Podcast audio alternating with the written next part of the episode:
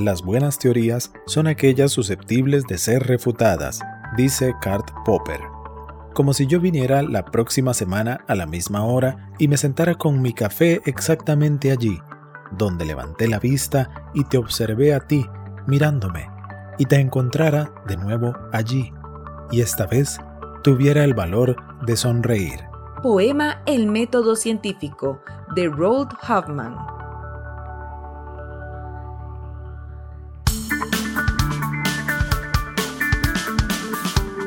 Onda UNED. Radio. Imagen y sonido. Hasta donde estés. OndaUNED.com.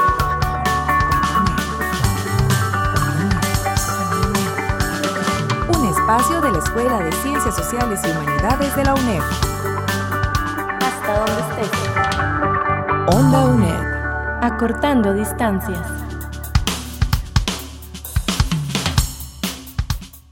Te damos la bienvenida a un nuevo programa de Cátedras sin Fronteras aquí en Onda UNED.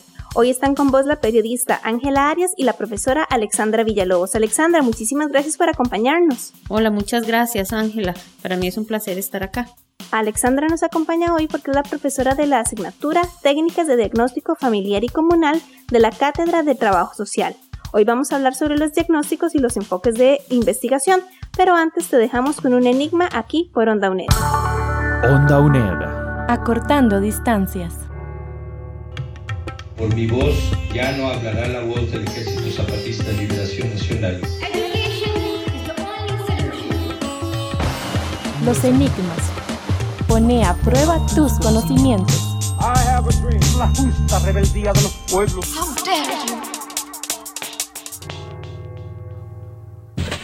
Proceso mediante el cual se conoce a la realidad de una comunidad y se identifican sus necesidades y fortalezas, con lo que se desarrollan acciones que permitan responder a las mismas. ¿A cuál tipo de diagnóstico se refiere esta afirmación?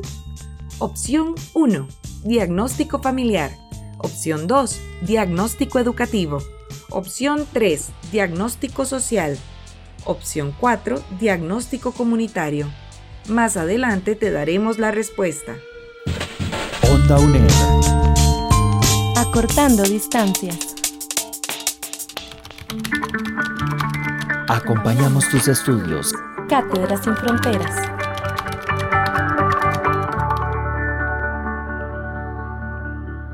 Muchísimas gracias por seguir con nosotros aquí en Cátedras sin Fronteras, un programa de Onda UNED.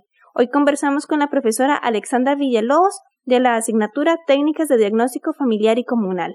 Alexandra, cuando hablamos de diagnóstico, exactamente a qué nos referimos? Cuando hacemos referencia a la palabra diagnóstico, básicamente nos estamos refiriendo a una estrategia metodológica que necesariamente va a implicar el conocer una realidad específica, ¿verdad? Llámese comunidad, escuela, eh, sociedad en general o hasta la misma familia, identificando dentro de esta realidad aspectos relevantes, características y manifestaciones importantes que nos van a permitir tener un conocimiento amplio de esa situación que estamos estudiando.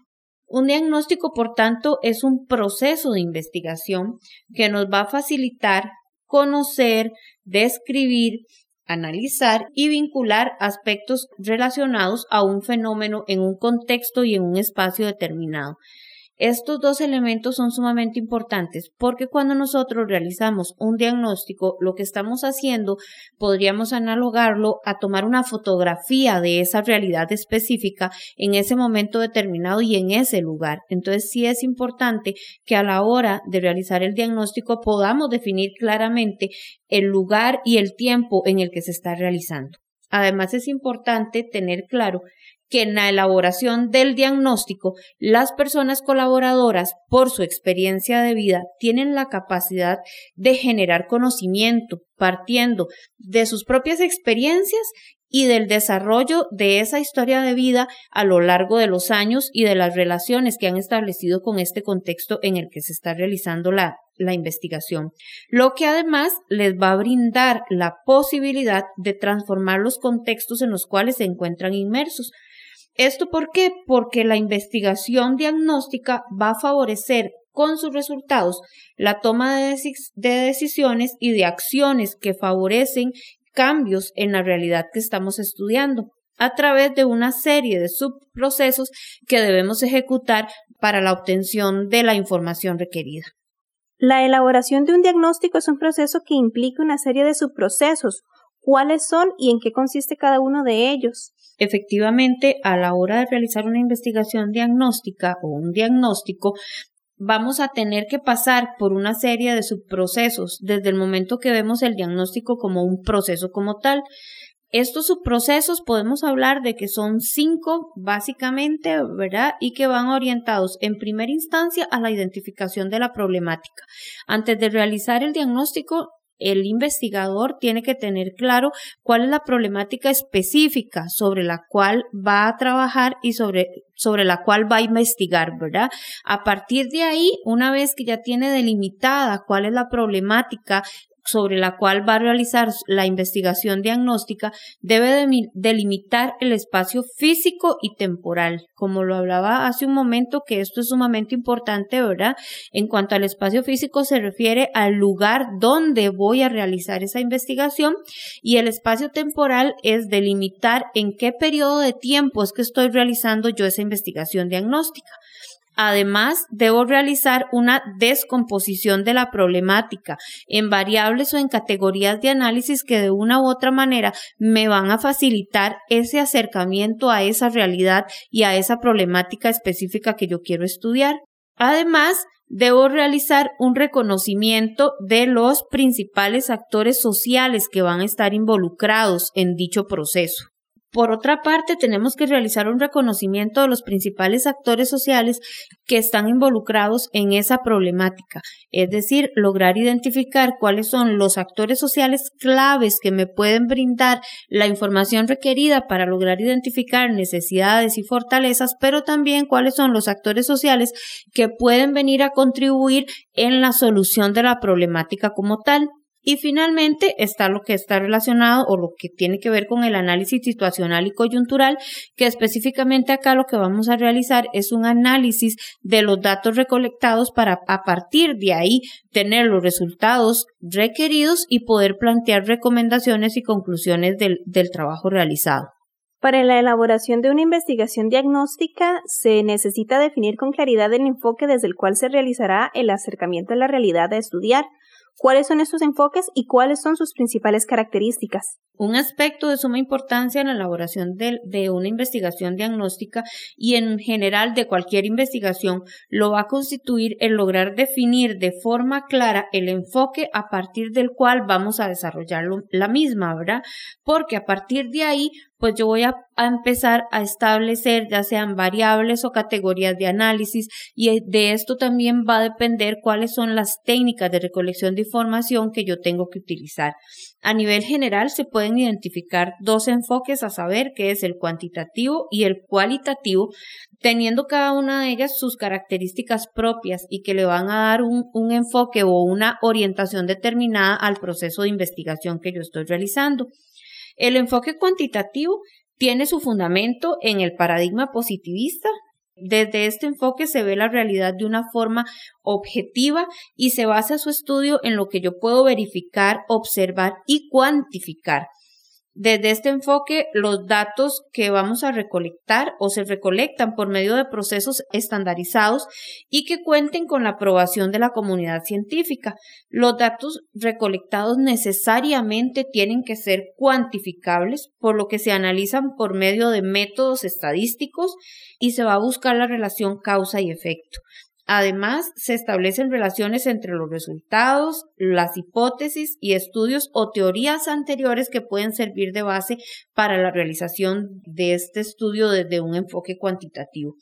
Es objetiva, el investigador se mantiene al margen de todo el proceso, ¿verdad? Lo realiza como desde afuera, por decirlo de alguna manera. Los resultados obtenidos a partir de una muestra necesariamente deben ser generalizados a la población, ¿verdad?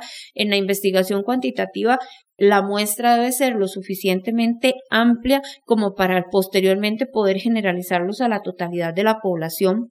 Desde este enfoque se busca siempre la construcción de nuevo conocimiento, la realidad es externa a la persona que investiga, ¿verdad? Lo que decía hace un rato, el investigador se mantiene desde afuera y hace un acercamiento a la realidad para conocer la situación, pero sin involucrarse. Y en lo que respecta al enfoque cualitativo, por su parte, este se fundamenta en el paradigma naturalista es complejo, ¿verdad? Ve la realidad como algo compleja, cambiante y que permite dar diversas interpretaciones un poco también dependiendo desde la óptica en que yo como investigador me acerque a la realidad. El planteamiento del problema no es específico, los datos van a estar más relacionados con experiencias, con sentimientos y convivencias de las personas que van o que están involucradas en todo este proceso a través de expresiones verbales y no verbales. Las cualidades de las personas o desde esta investigación se considera que las cualidades de las personas van a influir directamente en la investigación y que los resultados que se obtienen a través de la recolección de los datos no van a ser generalizados, ¿verdad? Cuando se utiliza el enfoque cualitativo, el investigador no pretende generalizar los resultados a la población. Este tipo de enfoque permite un mayor involucramiento de las personas que investigan con los participantes de la misma, ¿verdad? Entonces, aquí el investigador va a tener una relación más directa y más estrecha con los actores sociales que están involucrados en el proceso. ¿Qué tipos de diagnósticos existen? Existen, ¿verdad?, diferentes tipos de diagnóstico que van a depender de la metodología utilizada en un caso y otra del objeto de estudio como tal o del objeto de abordaje que se está estudiando. Desde la metodología que se utiliza, se pueden clasificar en diagnósticos participativos o diagnósticos directivos y de acuerdo al objeto de abordaje se clasifican en diagnósticos familiares, comunales, sociales o educativos. En el diagnóstico participativo el conocimiento de la realidad se construye a partir de la interacción que el investigador pueda tener con las personas que participan en la realidad a estudiar. Entonces, en este diagnóstico participativo, sí es muy importante la relación que se establece entre las personas investigadoras y los actores sociales que están involucrados dentro de la realidad en estudio. Debido a esto, se puede decir que el diagnóstico participativo es fundamentalmente democrático y solidario porque toma en cuenta la opinión de todas las personas que están involucradas. El diagnóstico directivo, por su parte, plantea que la producción de conocimiento va a tener que pasar necesariamente por una secuencia de pasos muy rígidos y estáticos que van a permitir la obtención de datos generalizables. O sea, este tipo de diagnóstico responde más a un enfoque cuantitativo, ¿verdad? Porque como podemos ver, lo que se busca es que con los resultados podamos generalizar a la población en general. Por su parte, en lo que tiene que ver con la caracterización o la clasificación que se hace de acuerdo al objeto de abordaje, el diagnóstico familiar, ¿verdad? Tiene como objeto de análisis específico a la familia, considerándola esta como un sistema en donde todas las partes necesariamente van a estar involucradas y relacionadas unas con las otras, donde todas las personas que son integrantes de este grupo familiar juegan un papel importante, donde los roles van a ser cambiantes y dinámicos. Por su parte, lo que tiene que ver con el diagnóstico comunal se circunscribe, como su nombre lo dice, ¿verdad?, al contexto comunal con el fin de conocer, comprender y analizar las situaciones que pueden generar molestia y sobre las cuales se pueden producir cambios en una comunidad específica. Entonces, dentro del diagnóstico comunal, lo que se busca es poder identificar necesidades y, fortalezas y problemas que la comunidad como tal pueda tener. Por su parte, el diagnóstico educativo se va a ejecutar en una comunidad educativa, llámese colegio, escuela o en una misma universidad, ¿verdad? Abordando los diversos actores involucrados en todo el proceso. Finalmente, el diagnóstico social, el cual aborda las necesidades básicas relacionadas con la reproducción y la convivencia en la comunidad.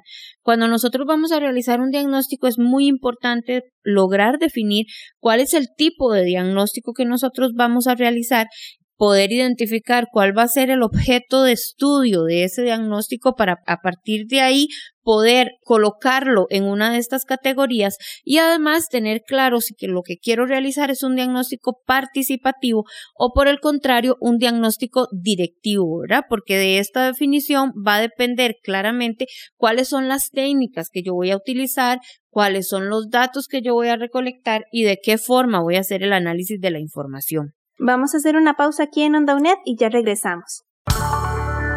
Cátedra sin fronteras.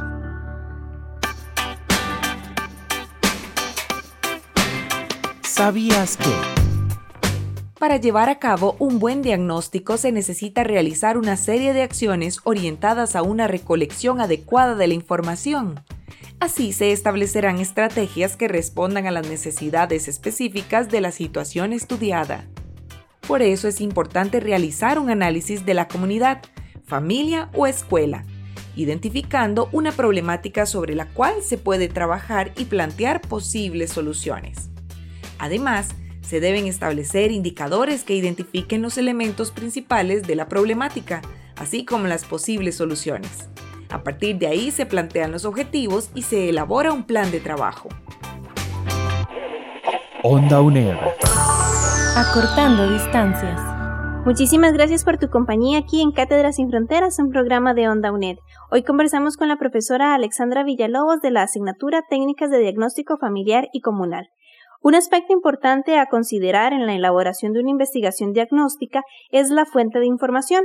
En esta era tecnológica se pueden considerar las redes sociales para la elaboración de estas investigaciones. Bueno, en esta época, ¿verdad? En las que las redes sociales se han convertido en un fenómeno que de una u otra manera ha potenciado la comunicación a distancia, donde participan miles de personas, ¿verdad? Y están involucradas, estas sí podrían considerarse para que brinden información importante y que se conviertan en un elemento a ser considerado en la elaboración de los diagnósticos. Por ejemplo, las plataformas de Internet donde se agrupan personas, ¿verdad?, que establecen relaciones en las cuales se comparte la información por lo que se puede aprovechar como un medio de divulgación de mensajes que permitan la recolección de información relevante para el conocimiento de un fenómeno específico a través de redes sociales como Facebook, ¿verdad? Donde muchas personas tienen pues contacto pueden convertirse en una herramienta importante para la recolección de la información en aquellos diagnósticos donde se debe involucrar una gran cantidad de actores sociales o donde el territorio en el cual se va a realizar es muy amplio y se dificulta, ¿verdad? El, el traslado. También a través de la elaboración de, de entrevistas o de cuestionarios, ¿verdad? Virtuales por Google Drive y este tipo de, de otras técnicas, pues vienen a ser un aspecto relevante, ¿verdad? Que nos puede facilitar a nosotros como investigadores la obtención de información y también de alguna otra manera a veces disminuir los costos económicos que puede tener la realización de una investigación al no tener que estarse trasladando el investigador a diferentes lugares a recolectar la información. De acuerdo a la teoría, sin importar qué forma se utilice para la elaboración de un diagnóstico, hay que considerar los aspectos éticos que aseguren un manejo responsable de la información obtenida. Desde su perspectiva, ¿qué aspectos éticos deben considerarse? Bueno, esta parte de la ética es sumamente importante, ¿verdad? Como, como profesionales en cualquier labor que nosotros realicemos y específicamente en lo que tiene que ver con los diagnósticos, desde que se inicia el proceso de acercamiento a la realidad, deben privar, ¿verdad? Una serie de aspectos éticos a la hora de involucrarnos con los diversos actores. Específicamente en lo que tiene que ver en la elaboración de diagnósticos, el hecho de acercarnos a una realidad implica una responsabilidad muy grande de nosotros como investigadores en las diferentes etapas del desarrollo del mismo. En primera instancia, es importante que tengamos claro que como investigadores debemos respetar la opinión de las personas participantes. Es decir, Puede ser que yo no esté de acuerdo con determinada posición que tenga uno de los actores sociales ante la problemática que estamos investigando, pero yo debo respetar esa opinión, no cuestionársela, ¿verdad? Cuando estoy recolectando la información, sino simplemente de una manera objetiva recolectar esos datos o recolectar esa información y el hecho de que yo respete no significa que debo compartir, pero sí debo tener una actitud de respeto ante lo que las otras personas me están manifestando. Otro elemento muy importante es garantizar la confidencialidad en el manejo de la información. Desde el momento que las personas nos están permitiendo ingresar a su propia realidad, ¿verdad? Conocer esa realidad social en la que ellos están inmersos, nosotros debemos asegurarle que la información que ellos nos van a dar va a ser manejada de manera confidencial. Muchas veces es importante hasta establecer este convenios, ¿verdad? Donde la persona dé el consentimiento informado de que se utilice la, información que ellos nos están suministrando, pero siempre garantizando que la misma va a ser manejada de forma confidencial. Es importante lograr desarrollar respeto y confianza, mantenernos en una posición donde no emitamos juicios de valor y que les podamos asegurar a las personas un manejo científico de la información. Otro aspecto importante y que a veces dejamos de lado es que muchas veces nos acercamos a una realidad, la conocemos, realizamos todo el proceso de información, hacemos el análisis de datos, pero nunca hacemos una devolución de los resultados obtenidos a las personas con las cuales trabajamos. Y este es un proceso importante que tenemos que considerar. La gente cuando uno trabaja con ellos por lo general posteriormente esperan que les dé a conocer cuáles fueron los resultados que se obtuvieron en ese proceso. Entonces, este es un elemento también muy importante a tener en cuenta. Para plantear y ejecutar un diagnóstico se tienen que tomar en consideración una serie de elementos que permitan desarrollarlo adecuadamente. ¿Cuáles son estos elementos a considerar? Bueno, dentro de los componentes que se deben considerar en el desarrollo de un diagnóstico está lograr definir claramente cuál es el tema sobre el cual yo voy a investigar o voy a realizar esa investigación diagnóstica. El tema tiene que ser lo suficientemente claro y preciso para que nos guíe en todo este proceso. Además, debe ser un tema de actualidad, ¿verdad? Que sea importante para alguien más, no solo para mí como investigador, sino que al hacer esa investigación diagnóstica sobre ese tema va a brindar resultados que le va a servir a otras personas.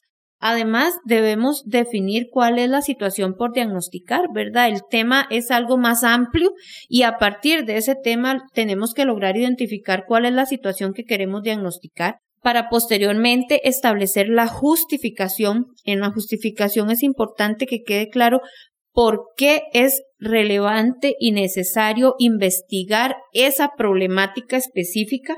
A partir de ahí tenemos que establecer los objetivos generales y los objetivos específicos de esta investigación.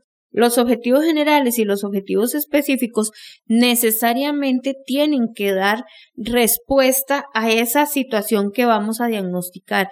Es decir, los objetivos tienen que estar necesariamente relacionados con la problemática que nosotros vamos a investigar.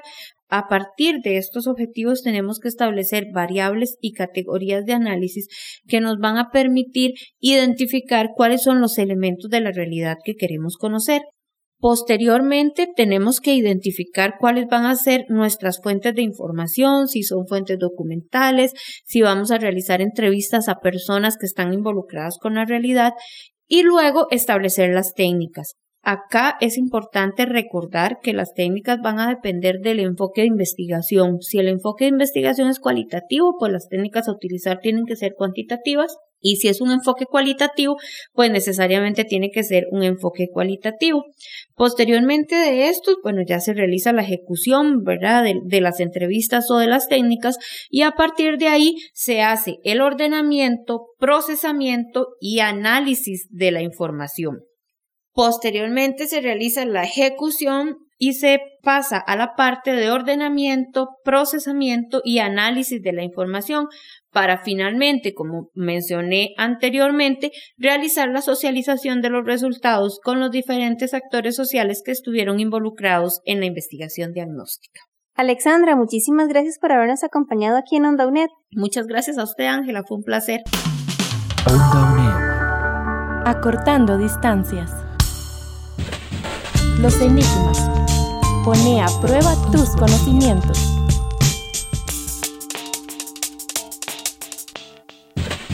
En nuestro enigma de hoy te dimos una frase, proceso mediante el cual se conoce la realidad de una comunidad y se identifican sus necesidades y fortalezas, con lo que se desarrollan acciones que permitan responder a las mismas.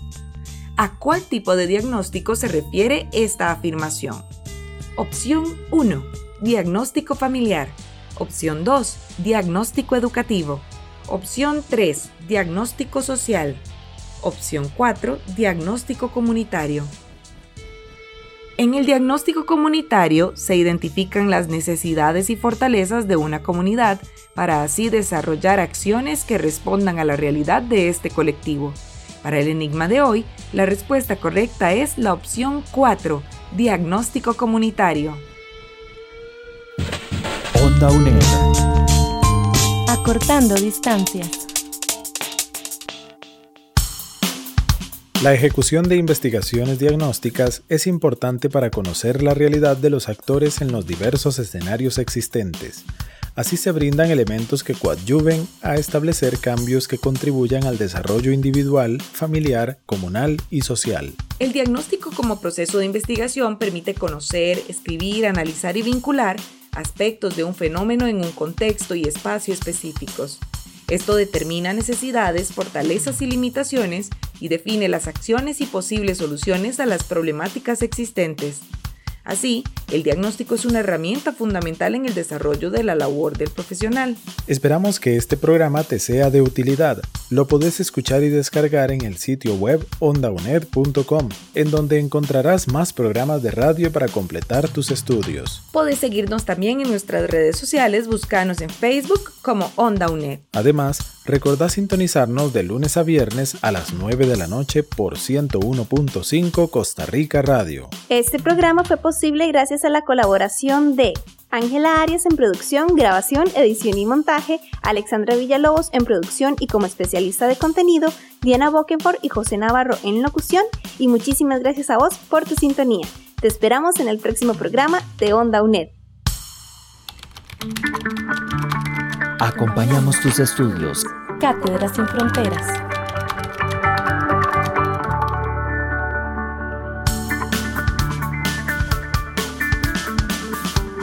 Onda UNED.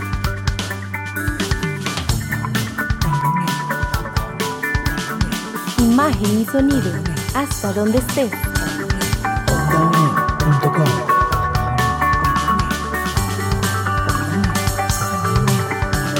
Busca nuestras producciones en ondaunet.com y seguinos en redes sociales. Hasta donde estés. Onda UNED. Acortando distancias.